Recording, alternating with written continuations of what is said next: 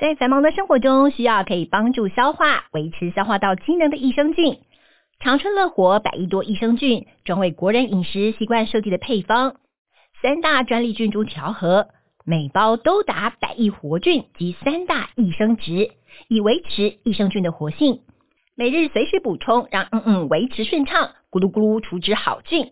长春乐活百亿多益生菌，立即点入下方链接结账，输入 F R E E FREE，立即取得两百元折扣券，限领用一次哦。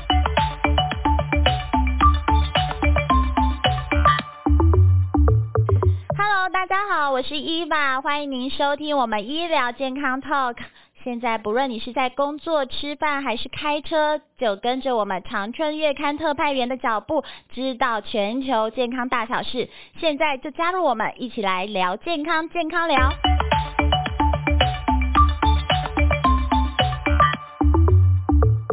大家好，我是伊爸，欢迎来到我们这个月的主题。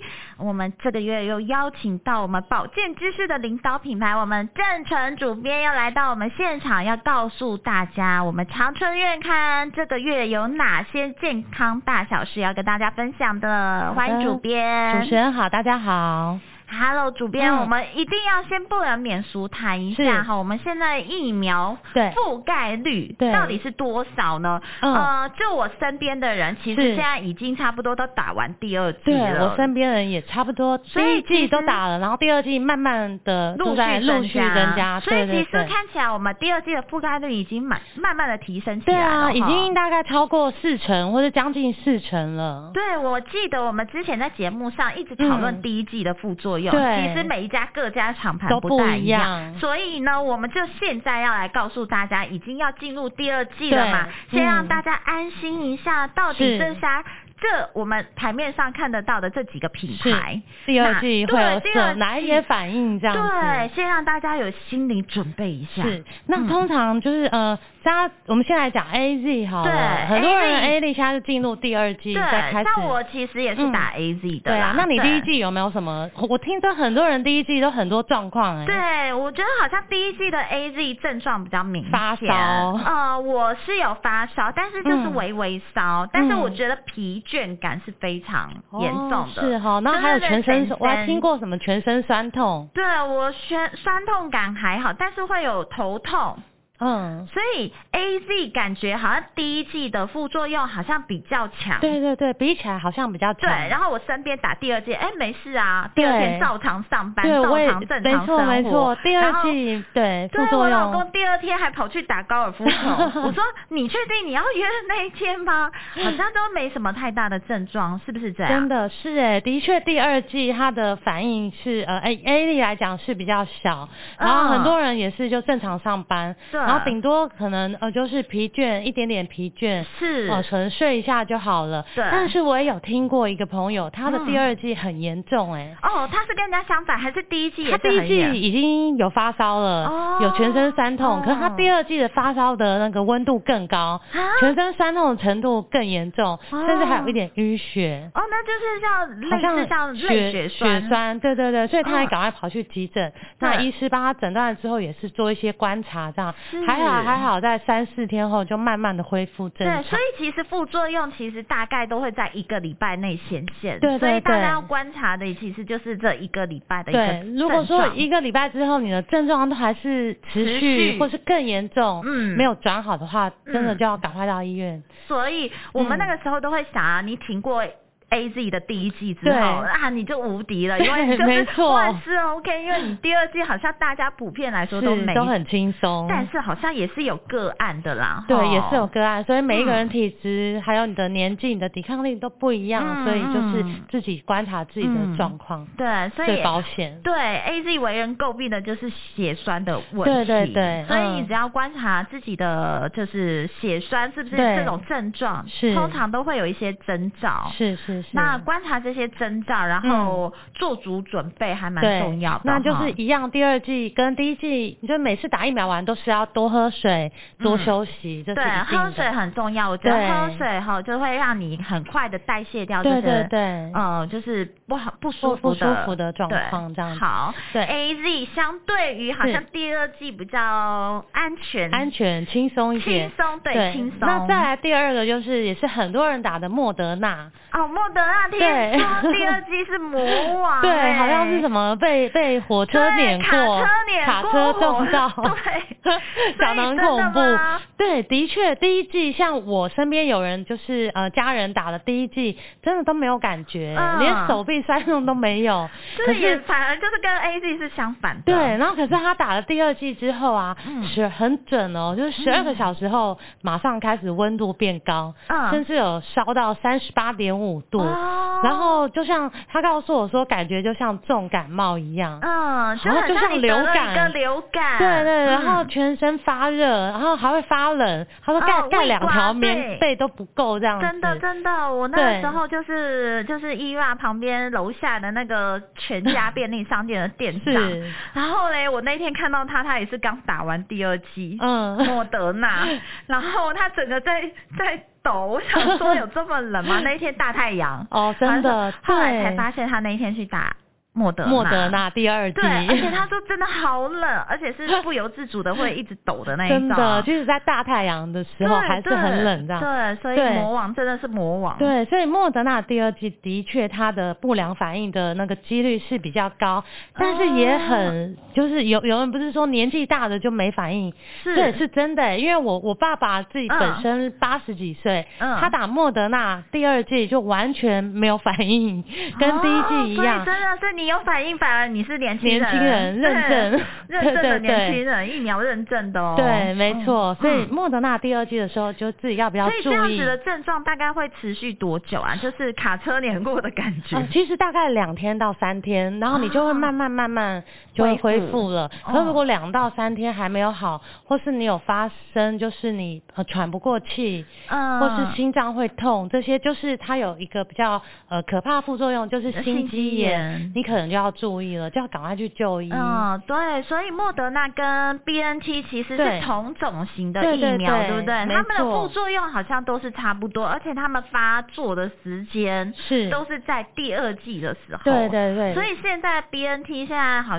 像就是有一些说法，就是、嗯、呃，国中生打了第一就青少年现在的第二季还在观察，要不要让他们。来打这样子，对，所以这个其实是国外已经有做过研究了，对对对，所以在发生的几率还蛮高的。是，尤其是发生 BNT 它呃严重的不良反应啊，尤其会七成都发生在男性。而且是年年轻的男性身上，就是心肌炎、心包膜炎，是，所以这个问题就是呃，我们对学生族群会比较担心，嗯，所以现在政府就是先把它延后两周，再观察看看，再多做一点研究，嗯哼，所以这个心心肌炎和心包炎的问题，其实是这一类型的疫苗的重症，对对对，可能副作用的重症你就要比较注意，对，要比较注意。虽然它就是依据国外统计，得到心包膜炎或心肌炎的也都是轻症比较多，嗯，但是也偶尔会有几个是重症，嗯，这个所以就要蛮蛮注意、蛮当心的这样子。了解，所以如果你是第一季打这两种类型的疫苗，对，可能第二季的时候就是要做足准备，对对对，心理准备不要害怕，但是我们可能就是做足准备，对，然后观察自己的身体状况，然后哦，我还有有医师说不要在呃，就是打完疫苗十四天内不要有剧烈的运动。对对对对，那其实就是不要增加心脏的一个负担的，没错没错。简单来说就是啊，让你修身养性是让你自己好好休息两个礼拜这样子。对，好，那这三种疫苗呢，这个就是。开开始在十一月都开始陆续要预约第二季了，所以呢，观众、嗯、听众朋友要注意你的简讯哦，不要错过。嗯、其实就是增加覆盖率，就是可以让我们早日保护自己，对，然后保护别人，对，早日回归正常生活。生活对，而且我觉得你只要打完。第二季，你好像已经好像觉得自己升级了，对，升级进化了，对，变二点零了。没错，你的小黄卡集满了。是。然后我觉得这至少就是。增加一个保护力啦，对，对，对，对，好，那所以要注意密切注意你们的简讯哦，该预约的就要预约，而且我觉得副作用难免都会有，但是就把它当做就是可以好好休息的时候，是没错。好，刚才已经说到了这个心肌炎，心。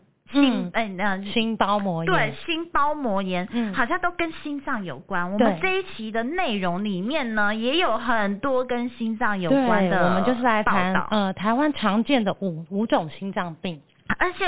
我觉得心脏病这种已经变成，就是卫福部已经有统计过，一百零九年的时候，国人的死亡统计，嗯、心脏病是排名第二耶，仅次于就是我们的癌症。癌症对，对真的心脏病在台湾很常见，尤其、嗯、呃，我们第一个常见的叫做高血压性心脏病。我觉得这好像都是蛮普。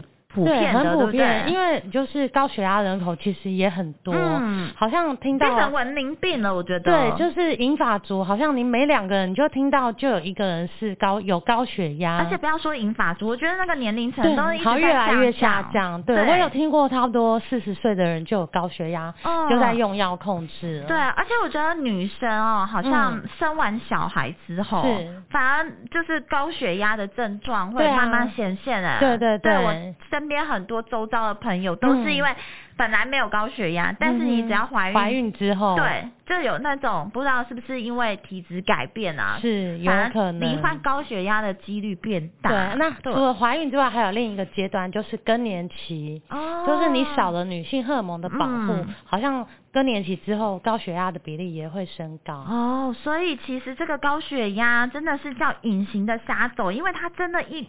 一般如果你是非常轻吻的，你是没有什么感觉。对，是没有感觉，你就不知道通啊，平常也很少会量血压嘛。对啊，平常。然后好像很多人都在健康检查的时候，突然一量，哇，原来我的血压这么高。对，然后健康检查那个血压高又不能不足以代表，对对，对，对，所以你必须要有长期的定期量血压，你要长期的一个标准是来看，你才可以判定到底有没有呃，就是被诊断为高血压的。对，嗯。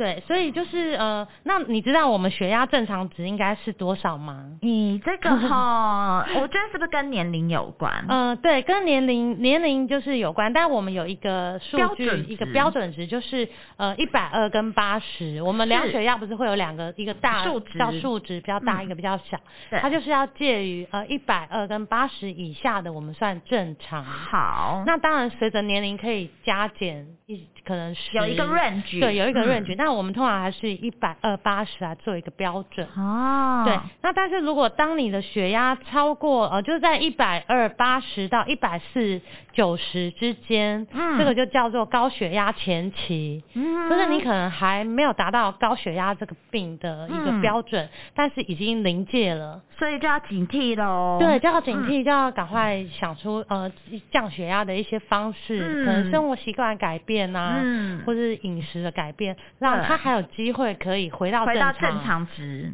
嗯嗯，好，所以这个一百，所以你只要是超过一百二，如果在。一百三左右，八十五左右的这一种 range，就是属于一个偏高，偏高要注意的状况。但是呢，嗯、如果你超过一百四和九十，你就可以确诊为高血压。这时候医师可能就会开药给你吃，哦、就必须要来控制了。对，就要控制。而且有些人说啊，我就是不喜欢看医生，就是因为你只要确确诊为高血压，好像要吃一辈子一辈子的药。对，的确这样。可是如果你没有控制好，你会伤害到。其他的器官，而且是还蛮慢慢退化哦，对，慢慢的，嗯，然后也会让你的血管变硬啊。对，其实这就是呃，因为我们这个呃，就是会影响你的心脏因为你就是心脏的帮助。对，跳太快，对对，跳太慢都不对，都不对，没错。所以血压要好好控制。好，嗯，那我们第二个叫就是心脏病叫做冠状动脉心脏病。哇，这个就是很多大家很多就平常就是看到很多猝死的个案。对对对，什么呃去爬山呐，我还记得之前有个案是去爬山，嗯，然后爬一爬怎么就猝死了？对，然后或者是就是今年也很多。个案多一些名人都是这样，对，对，就是平常前一秒都还好好的，在台上唱歌啊、讲话啊，下一秒钟就倒下去了。对对对，这就是、嗯、呃，我们心脏有一条叫冠状动脉，是。那当就是它阻塞，嗯，塞住了，血液流不过去，当然你的心脏也就停止了。嗯，这就是呃冠状动脉心脏病。嗯，所以就是这个也有一些征兆。对，我觉得这个征兆要先告诉大家。我觉得就是呃，不管是自己或者是身边的家人，这些有这些征兆，你就要高度怀疑。他可能他的冠状动马上动脉有问题，对，送医。因为像呃伊娃的朋友的妈妈就是这样，早上很不舒服，嗯，然后他去楼下的诊所看医生，嗯，还没有到他下一个就换他的时候，他就倒下去了。嗯，他就是早上也就是胸闷，是，然后这就是症状。对，然后他的就是会痛到背，对对对，就是那种胸闷的痛会痛到背，嗯，然后他会觉得好像是胃不舒服。对，因为就在这个位置嘛，对，然后很难判断，然后去看医生，然后结果真的就来不及了。所以这些东西有一些征兆，我们要来告诉大家一下。征兆就是你刚刚说的胸痛、胸闷，嗯，然后甚至痛到背后去了，嗯，然后有可能会伴随着冒冒汗。冒冷汗，或是呼吸困难。嗯，然后有我听到有一些人形容他是胸口好像有一颗石头压住的。这么不舒服的感觉，嗯，那真的是很不舒服，欸。对对对，所以心脏痛要痛到就是让你非常有感觉，又到不舒服，那是真的就是很明显的。所以就是告诉大家，就是有不舒服就不要硬撑。有些人很能撑呢，欸嗯，真的，真的就想说啊，休息一下看会不会好。嗯，可是有时候你可能因为一个疏忽，是，对，尤其家里的长辈都很能撑，真的真的。所以要注意哦。对，所以就是当你有胸痛啊，呼吸困难。啊，啊，伴随着冒冷汗这些，嗯，呃，就是要赶快去急诊就医这样子。好哦，所以这个是很危险的耶，很危险，很危险，就分秒必争的。对对对，对，不是那种刚才说的高血压的心脏病，是慢慢来的。对，那这种是马上就会有猝死的可能。对对对，那再来一种，可能大家比较少听到，但是其实也算蛮常发生的哦，嗯，就是瓣膜性心脏病。哦，这个我。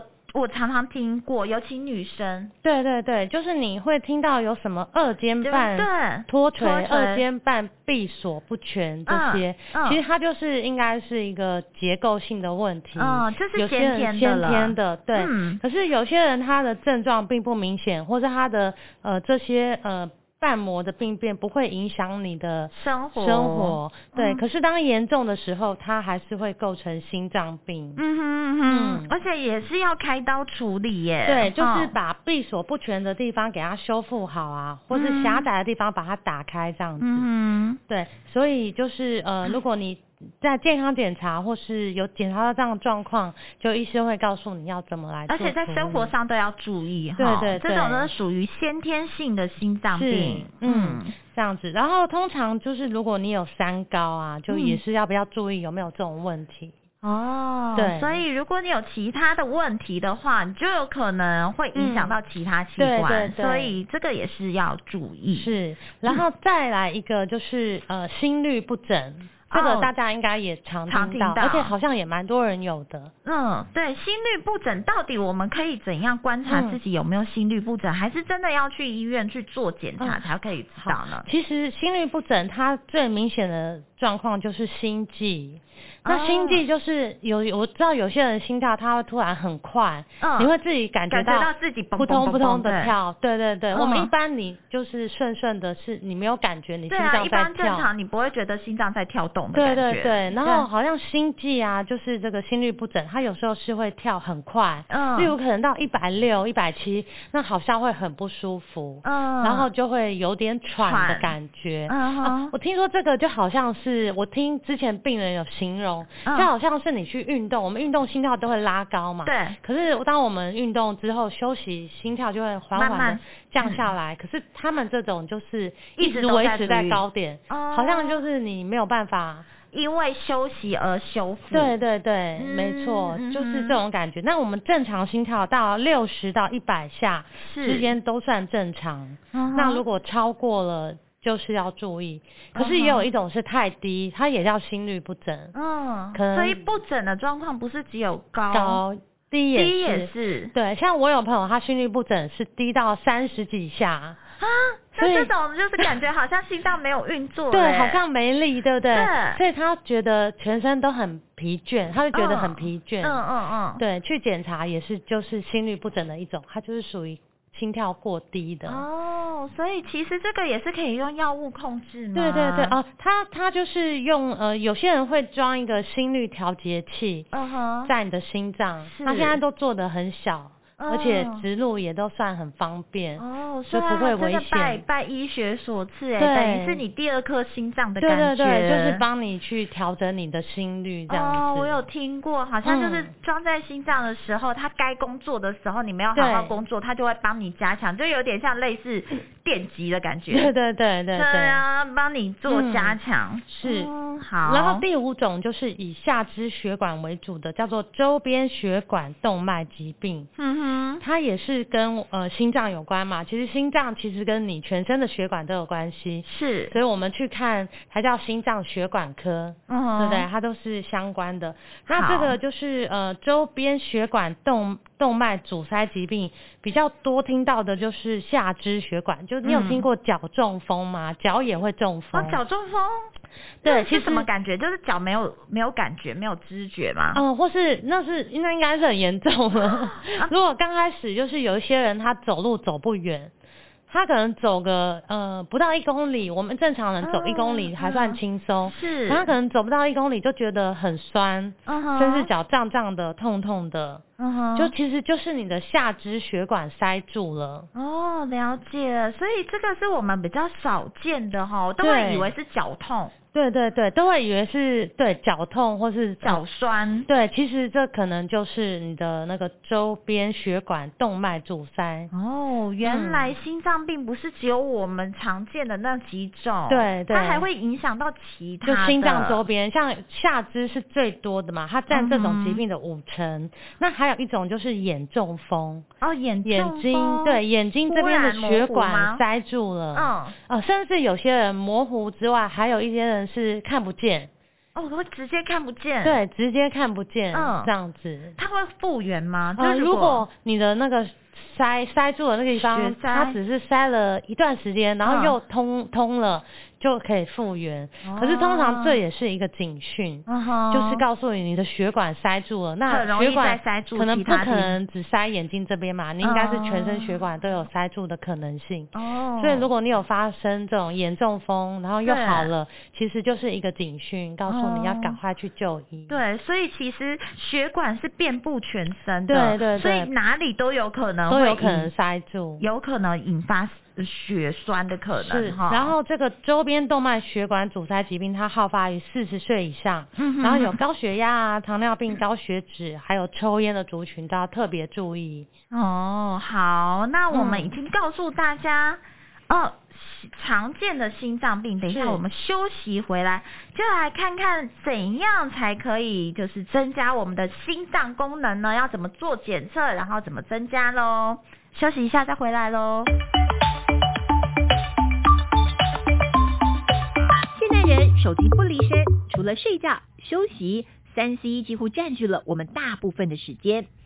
长春乐活乐视 C Plus 口含錠，采用世界知名大厂原料，美国专利游离型叶黄素以及玉米黄素，使用最佳五比一黄金比例，好吸收。另添加萃取自红球藻的虾红素，让在阅读、使用三 C 之后有精润舒适的最佳保养。长春乐活乐视 C Plus。免吞服，对于不爱胶囊的小朋友以及老人家是最佳选择，口味宜人，精量有神，超方便。请证明长春乐活乐视 C Plus，立即点下方链接结账，输入 F R E E FREE，立即取得两百元折扣券，限领用一次哦。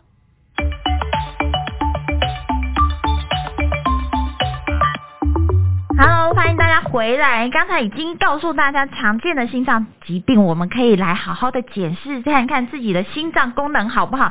其实真的很难自自我检测。对啊，对，你就顶多就是只能看喘不喘呐、啊，喘不喘，心跳有没有快快不快，慢不慢。但是这这些都还是得到医院去做详细的检查，你才比较可能知道你是不是真的罹患所谓的心脏疾病。对，嗯、没错。那但是就是心脏。检查的仪器有很多啦，嗯，其实最初阶的一种检查，它就可以找出九成的心脏病，哎。哦，所以其实有时候也不用做到很高阶的，嗯哼，对，像是心脏超音波，它是一种很方便、非侵入性。是，所以我觉得心脏疾病的检查其实还蛮方便的。对啊，而且花的时间也不久，老实说。对对对，像心脏超音波检查，它就是大概十五到二十分。对。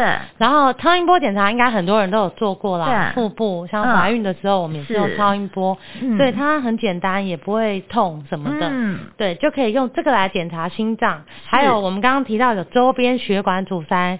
那超音波也可以来检查你的周边血管，哦，看有没有塞住这样子。嗯哼。那再来就是呃心电图，应该大家健康检查好像都会有时候会照心电图。但是我们照都是几分钟而已。对，几分钟。那如果说要监测，因为有一些人心率不整，他可能不是一直心率不整。对，所以要监测一段时间。对，所以就有一种二十四小时的连续心电图，它会让你把仪器小小的带回家，然后你二十四小时来观测。嗯。隔一天再把机器还给医院，也算方便。对，其实也算方便。对对，那还有一种就是，有些人是在呃得动态的时候，他的心脏才会显现出异常。嗯哼。所以就要做一个运动心电图。哦。他就是我我听说我朋友去做这个运动心电图，他是让你在跑步机跑到一个程度，哦，例如说心跳达到多少，嗯，他就开始监测监测你的那个心率。心电图的各个，有一种是平常监测，对，日常的监测是；有一种呢，就是要看你是不是因为运动的关系，对，而产生的心率不整，就是运动的时候做的监测，没错。但是也都是心电图，对，而且这个也都不是侵入性的，所以都算还是蛮安全、蛮简单。嗯嗯，然后再来，如果说你这些都是初阶的，对，都初阶，其实就可以揪出九成的心脏病，对，所以都算方便。对，那如果说你要做高阶的，其实有两种，一个就是心脏电脑断层血管摄影，是，其实它也是非侵入性的啦。嗯，那它就是呃电脑断层血管摄影，就是可以。呃，照到你的心脏，比较精密，对，比较精密，嗯、然后它的结构看看有没有异常这样子，是，然后也可以评估你的血管的狭窄程度啊，或是冠状动脉钙化的指数，嗯哼，它可以呃诊断出心律不整啊、冠状动脉疾病，甚至是心肌梗塞。有机会这样子，嗯，所以如果你初阶做完，嗯、呃，医生觉得判定你有需要做高阶的时候，你再来选择，对，你再来选择做高阶的就可以了。嗯嗯。然后高阶还有另外一种叫做心脏呃磁振造影。是。对，因为刚刚那个呃电脑断层摄影它是属于 X 光嘛，对，那 X 光毕竟还有辐射的一个风险，嗯、那这个磁振造影它就是在磁场中也是可以造出你的结构，嗯、可是它没有 X 光，哦，就没有辐射的问题，嗯，对，所以就是高阶的就是有电脑断层跟磁振造影这两种，了解，对，所以这其实就是很方便，对，都是很方便，嗯、那就是医师判定你有需要，你就是。照着做就可以了。嗯、了解，好。嗯、那如果我们要在日常保健我们的血管呢？是，就是我们可以吃，其实就是跟血压、心脏。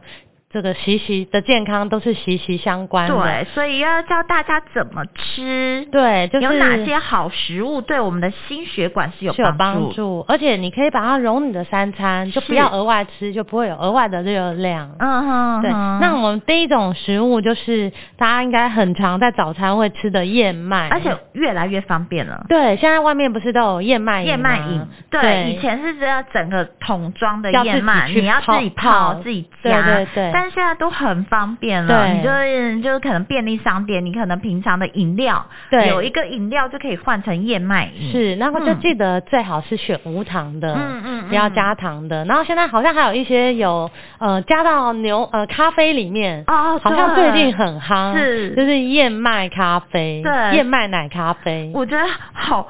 商人好厉害哦，对，连这样都可以配搭出来一种饮品，而且我有喝过，还蛮好喝的。对，我觉得还蛮有颗粒感的，就是有有有一种、就是、有一种燕麦的，就是把它打碎的燕麦对对，我觉得其实还、嗯、就是如果你真的平常没有就是想法一定要额外吃这个燕麦的话，对，你要怎么补充？其实这也是另外一个选择。你就是喝咖啡的时候就点一杯呃燕麦咖啡，虽然那个值可能很小，但是也是有喝的。对对对，对 没错。所以燕麦它就是有高纤，然后低热量，是。然后大家最知道的就是它可以那个。降血脂嘛，就降你的胆固醇。胆固醇。对，但是要记得，就是燕麦它也是淀粉类，嗯，所以你今天早餐如果说吃了燕麦粥，嗯，你就不能吃白饭，不能吃馒头、包子喽，就要把它的量控制好。嗯，这是唯一可能要大家注意的地方。对对对对，然后再来一个就是啊，也是一个好食物，就是黄豆。是。是对，黄豆它就是我们植物性的优质蛋白。嗯哼。所以像吃素的人，他没有办法吃一些。肉类的蛋白质，对，它就可以靠吃黄豆类的食物。嗯，黄豆类就豆浆是最最普及的，又最方便，对，最方便的。对对对，还有豆腐，豆腐也是一个很好的食物。是，它除了有这个优质蛋白质之外，它还有钙质。嗯，对。但是你知道豆腐不是每一种都有钙质啊，所以还是有分的。对，就是你要吃传统的板豆腐。它是用石膏去做成豆腐的那一类的豆腐，它才有。因为现在做豆腐的方法好像有很多种，有什么加盐卤的，啊，然后加石膏，我们就要选择石膏的，其实就是比较传统的板豆腐。对，就是。所以其实基本上菜市场的应该都是。对对对对对，你就不要买什么鸡蛋豆腐那些，如果你要补钙的话。了解。对。嗯，所以这个黄豆也是一个很好的制品。那黄豆除了我们刚刚说豆浆。豆腐对，还有豆皮呀、啊嗯，豆花都是可以。哦，所以它的变化性也是很多的，对，也是很多哎，可以做饮品，可以做甜点，对，还可以做正餐，饭，对，就是跟饭一起混搭来煮。对，好，嗯、那黄豆之外呢？是黄豆之外，再来一个就是呃番茄、嗯，你有听过说番茄切开来，嗯、它的剖面的那个图很像我们心脏的结构。啊？从来没有注意耶，真的。下次可以，大家可以试看看。哦、所以就有人说，呃，吃番茄就是可以补心脏。哦，对，心脏补心。对对对对对，嗯，对。那番茄因为它有茄红素啊、嗯、叶黄素，还有贝塔胡萝卜素，还有很多的一些矿物质。对。而且它可以当水果，也可以当蔬菜。嗯哼。嗯，就你可以当水果单吃，对。然后因为它是脂溶性，它对它跟油跟油，然后加热一起煮，可以释放它更多的营养素。对，茄红素那个茄红素，你只要加油下去炒的时候，它的油都会变成红红的。对对对，然后茄红素它的抗氧化力很强，是、嗯。然后它对于降低心血管的风险就是很有帮助。嗯，这是以形补形的概念哦，这样记就很好记了。对对你要怎样让。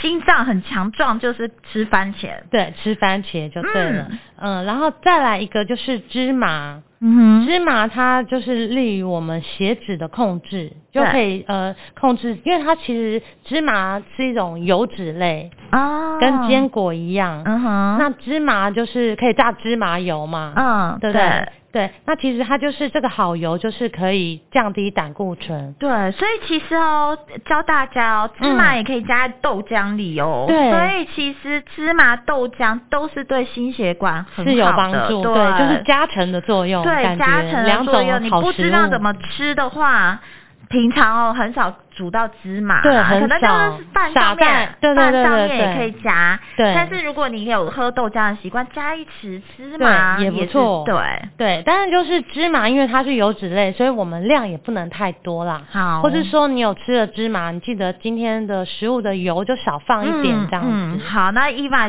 听到现在就可以告诉大家一个一道喽。那我们就来豆浆加芝麻加燕麦。哎，这是好像好像蛮好吃的，对啊，所有都是喝进去了，所以早上一杯这个其实就哎够、了、欸。其实也也蛮有饱足感的哈。对，所以这一道料理哎，你、欸、把、嗯、先先现学现卖一下。真的。好，那我们再来看看还有哪些呢？然后再来就是属于呃蔬菜类的苦瓜，嗯，因为苦瓜它有抗发炎的作用。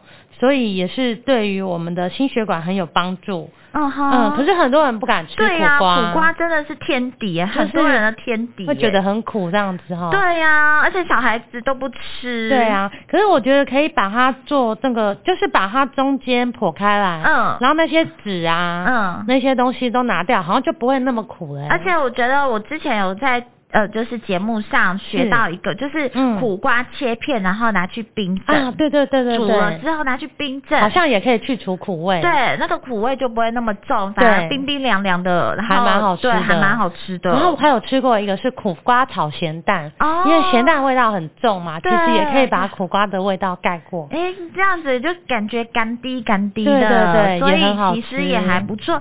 如果你真的不喜欢苦瓜，我们也可以不要选它啦。对，也还是有别的东西。好。那就选南瓜也可以啦。哦，都是瓜类。对，都是南瓜，它可以促进我们的血糖代谢，是对保养心血管也是很有帮助。嗯哼。对，当然就要注意南瓜，它就是呃也是淀粉类。哦，南瓜也算淀粉类。对，它只是它是比较好的淀粉，它有膳食纤维，跟地瓜是同样。对，跟地瓜一样，所以就吃了南瓜就是等于吃了饭，米饭你就要少一点。哦，就可以减量。对对对，减量就好了。嗯。嗯呃，然后再来一个也是呃凉拌菜里头常出现的木耳。哦，木耳木可是木耳有分白木耳和黑木耳一样的吗？呃，就是我们传统会比较。都是吃黑木耳比较多啦，哦、就它有帮助你降胆固醇的功效，是对，它有血管清道夫的一个称号。嗯哼，对，那黑木耳现在也有人做成那个木耳饮，木耳饮，对对对，对那个也都不错。嗯哼，嗯，所以其实它不一定就是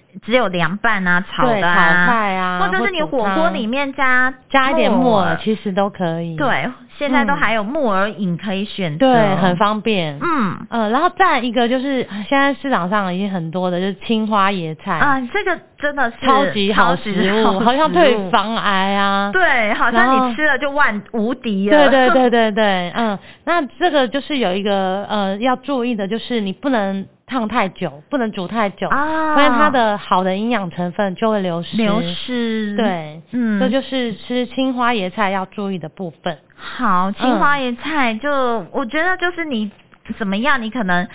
嗯，餐桌上的一道菜就可以选择青花野菜，对对对。对对，而且你青花野菜真的现在也蛮好买的哦，嗯、一年四一年四季都有，然后，台湾的进口的都有，都有，对对对。嗯、然后煮起来就是最简单的煮法，就是把它穿烫，然后再加一点橄榄油，对，然后再撒点盐，或者是蒜蒜头去拌，对对对，对。我觉得这个就蛮蛮普及的，嗯、是。然后再一个就是呃秋葵，好像这个也是慢慢普遍比较多，对，以前还蛮。难买，对，以前我以前很难买，对，现在市场上好像很多摊位都有，而且在量贩店这种超市都有秋葵了。对。对对，所以秋葵它也是可以帮助降血脂，然后还有血糖，嗯、而且秋葵固胃。对对对，因为它吃起来里头黏黏的，对。对，就是又固胃，也是一个很好的食物。然后烹饪起来也很简单，就穿烫，对，就是穿烫，然后淋个酱什么就可以了。嗯对，但是要比较注意的就是说，中医方中医来说啊，秋葵属于比较寒的食物，嗯哼，那就是你肠胃比较不好、容易拉肚子的人就不要吃太多哦。嗯，所以这是唯一要注意的。对，还有就是说，它含有很丰富的钾。是对，那所以你如果肾脏功能不好的人，要烫过，让把这些钾离子把它去掉之后再吃，哦，会比较安全。了解，要烫比较久一点。对对对对对。所以这个是秋葵唯一要告诉大家，身体偏寒的，嗯，肠胃比较容易拉肚子的这种人，就要把它烫过再吃这样子。好哦。然后再来一个，其实跟芝麻一样的，就是坚果类的核桃。哦。嗯，核桃它就是有改善血脂、胆固醇的。功效，嗯哼，但是核桃通常我们就是把它当零食来吃嘛，对，但是记得一天只能吃你自己的手一把，对，因为它也是油脂类。了解，所以其实呢，这个早餐大家都已经知道要吃什么了，对，就你刚刚说的那一道，对，那一道也可以再加核桃进去，我觉得。豆浆、燕麦、芝麻、核桃饮，对。对，哇塞，当然又可以在就很可口。对，我觉得这个这一个就是全谷类的什么的营养素好像都在里面，都在里面，又对于心血管有帮助，是，而且又方便。好、嗯，然后再来一个就是油脂类的橄榄油，哦、大家都知道这是好油嘛，对。对，但是就是它怕它比较会怕高温，是，所以橄榄油不能随便选。啊，就是如果你是那种。有有不同不同燃点的那种，对对对，对油。嗯然后你的营养素好像就会被破坏。对，所以就是说有的只能拿来凉拌，你就不要拿来炒菜是或是煎煮东西。对，所以你在买橄榄油的时候，你要注意一下包装上对，看它是适合呃煎煮炒炸，还是适合凉拌。你不要拿凉拌的来煮菜，对，就那就是变好变不好了。对，所以这个是橄榄油要比较注意的。是，对，嗯、没错。然后最后一个呢，就是低脂的优格，这个好像哦可以跟你刚才那一道菜加在一起。没有第一天喝那个饮，第二天就可以吃优格了。对，优格优格上面加什么坚果啊、对芝麻、对、嗯、燕麦啊。对对对，嗯、那低脂优格，因为低脂优格它是牛奶发酵而成的嘛，嗯哼，所以对有一些乳糖不耐症不能喝牛奶的人，他就可以吃优格，他就不会拉肚子。哦、对，嗯，对，而且我们就已经帮他大家想好喽，第二天的早餐就可以来个低脂优格，对，加上燕麦。加水果，对，也可以加一些呃切好或者小番茄、坚果类的东西都是很好的哦。所以真的要顾血管，真的也没有那么困难。对，就从平常吃开始做啊，你也不用额外多去吃什么东西，对，就把它当成三餐来吃就可以了。对，所以呢，如果你的心脏功能就是你已经知道自己有心脏功能，是，或是你想保养你的心脏，对，这些都是一个很好的方法，超级食物哦。哦，好，今天我们谢谢我们的主编来到现场，教我们怎样顾心脏哦。嗯、谢谢主编，谢谢。